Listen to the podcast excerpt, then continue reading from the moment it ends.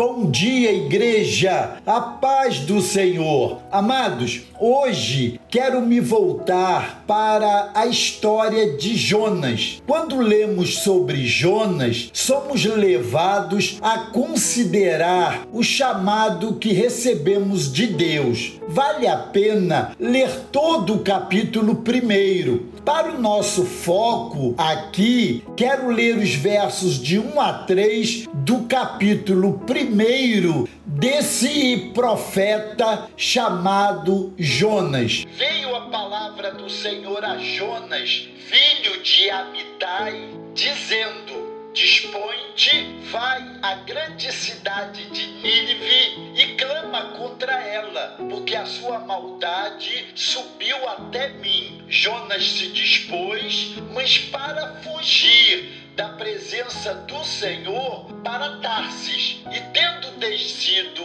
a Jope, achou um navio que ia para Tarsis. Pagou, pois, a sua passagem e embarcou nele para ir com eles para Tarsis, para longe da presença do Senhor. Essa pequena profecia de quatro capítulos retrata tanto a misericórdia de Deus, tão graciosa que é e que pode alcançar o pior pecador, quanto a postura resistente do seu profeta em obedecer às ordens de Deus. Ao mesmo tempo, ele também conhecia a misericórdia e a graça do Senhor. O livro começa e termina com o Senhor falando com Jonas. Quando Deus dá uma ordem, ele tem pressa que ela seja cumprida. Ordem de Deus não se discute, cumpre-se. Não adianta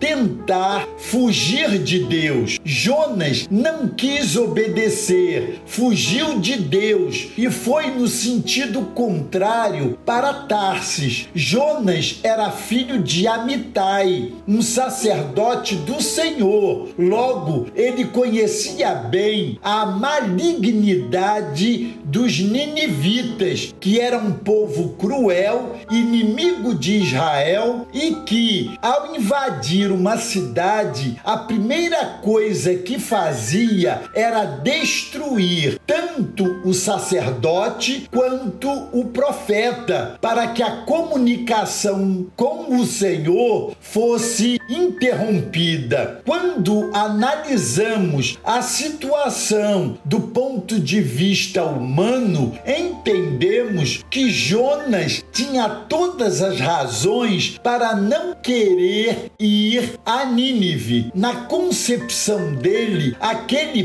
povo não merecia nenhuma chance de salvação. Na verdade, ele no íntimo desejava que Deus exterminasse aquele povo. Nesse primeiro capítulo, aprendemos lições preciosas sobre a graça do Senhor. A nossa desobediência sempre acaba por nos levar aos lugares obscuros da nossa existência, fazendo-nos dormir covardemente. Mas o nosso pecado logo é desmascarado sarado Jonas dormia no porão do navio e é despertado pelos marinheiros que se viram apavorados com uma grande tempestade que se abatia sobre aquela embarcação. Então, os marinheiros combinaram entre si: vamos tirar sortes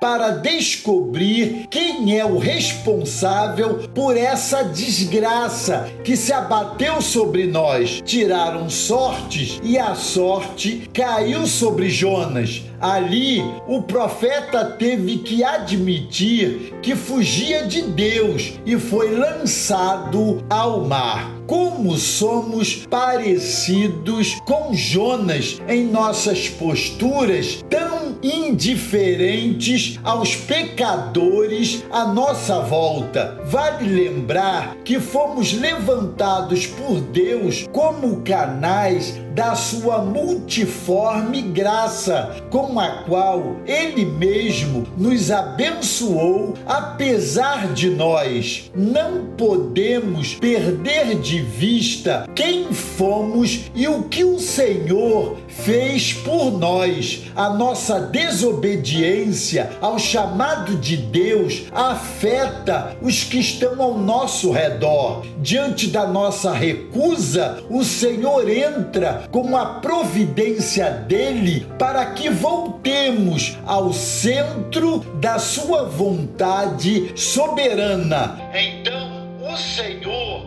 fez com que um grande peixe engolisse Jonas e ele